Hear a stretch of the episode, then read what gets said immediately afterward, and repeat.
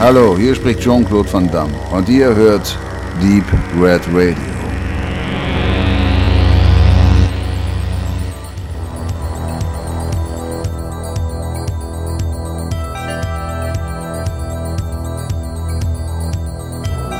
Kickboxer, Karate-Tiger, Best of the Best. Remake, Reboot oder Sequel. So einfach gestrickt ein Film von außen nach aussehen mag, so kompliziert kann er hinter der Fassade sein. 1989 war der belgische Kampfsport-Champion Jean-Claude Van Damme bereits gut im Filmgeschäft. Mit Bloodsport Albert Pyons Cyborg oder an der Seite von Ninja-Legende Shokoshugi in Red Eagle hatte er schon Erfolge vorzuweisen. Nun startete er eine Hauptrollenkarriere mit Karate Tiger 3, der der Kickboxer. Bereits drei Jahre zuvor wirkte er in Karate Tiger Der letzte Kampf mit, der nichts mit dem dritten Teil zu tun hat. Und hier beginnt eine unfassbare Odyssee der deutschen Verleihtitel, denn so ziemlich alle Filme, die eben in Deutschland Kickboxer, Karate Tiger oder Best of the Best plus Nummer und Zusatztitel hießen, nennen sich im Original ganz anders, waren Fortsetzungen zu anderen Filmreihen und immer wieder wurden die Franchises namentlich durcheinandergewürfelt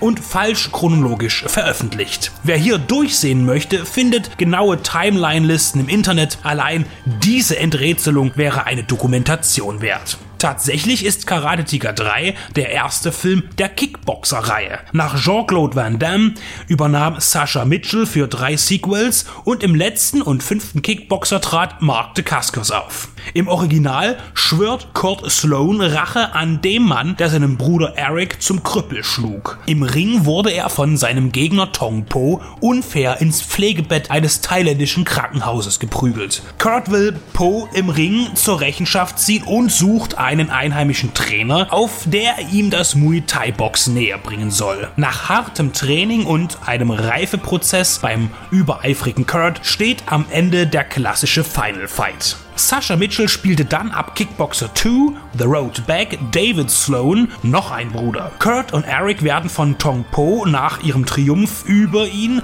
umgebracht und nun ist es an David für die Familienehre einzustehen. In den weiteren Geschichten variieren dann Details, aber letztlich bleibt das Konzept das gleiche. Nach Teil 5 Redemption war es dann 1995 der vorerst letzte Streich und mit Kickboxer Vengeance bzw. die Vergeltung startet man in einem Reboot durch und kündigt gleich zwei weitere Titel an, Kickboxer Retaliation und Kickboxer Armageddon. Der neue Zyklus ist als klares Remake zum Original von 1989 zu verstehen. Es ist die gleiche Story mit kleinen Variationen und genauso deutlichen direkten Bezügen.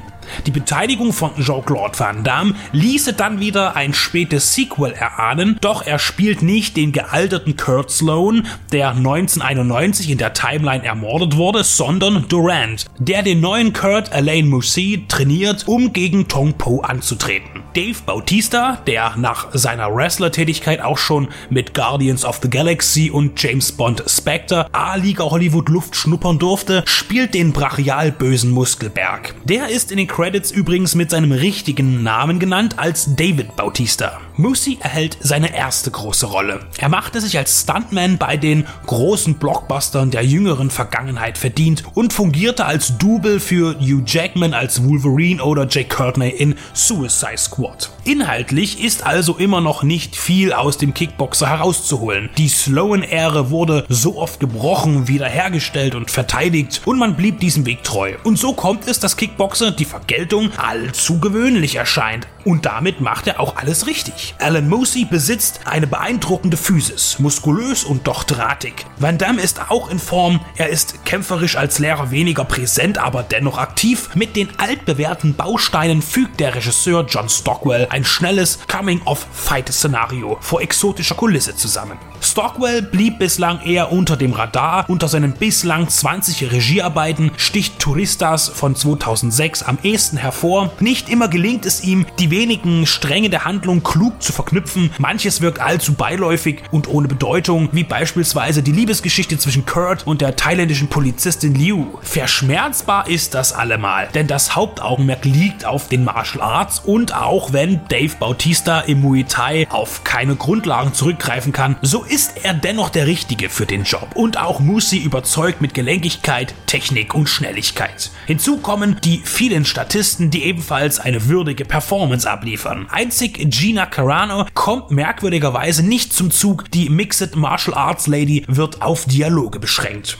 Viele Köche verderben den Brei, davon kann hier nicht die Rede sein. Über 30 Produzenten bietet Kickboxer die Vergeltung im Abspann an. Wenn es kein neuer Rekord sein sollte, so ist diese Produktion auf jeden Fall einer der am besten besetzten in dieser Hinsicht. Schlussendlich, der neue Kickboxer ist trotz wenig frischer Erkenntnisse noch immer ein großartiges Unterhaltungswerk und mehr gibt es dazu einfach nicht zu sagen.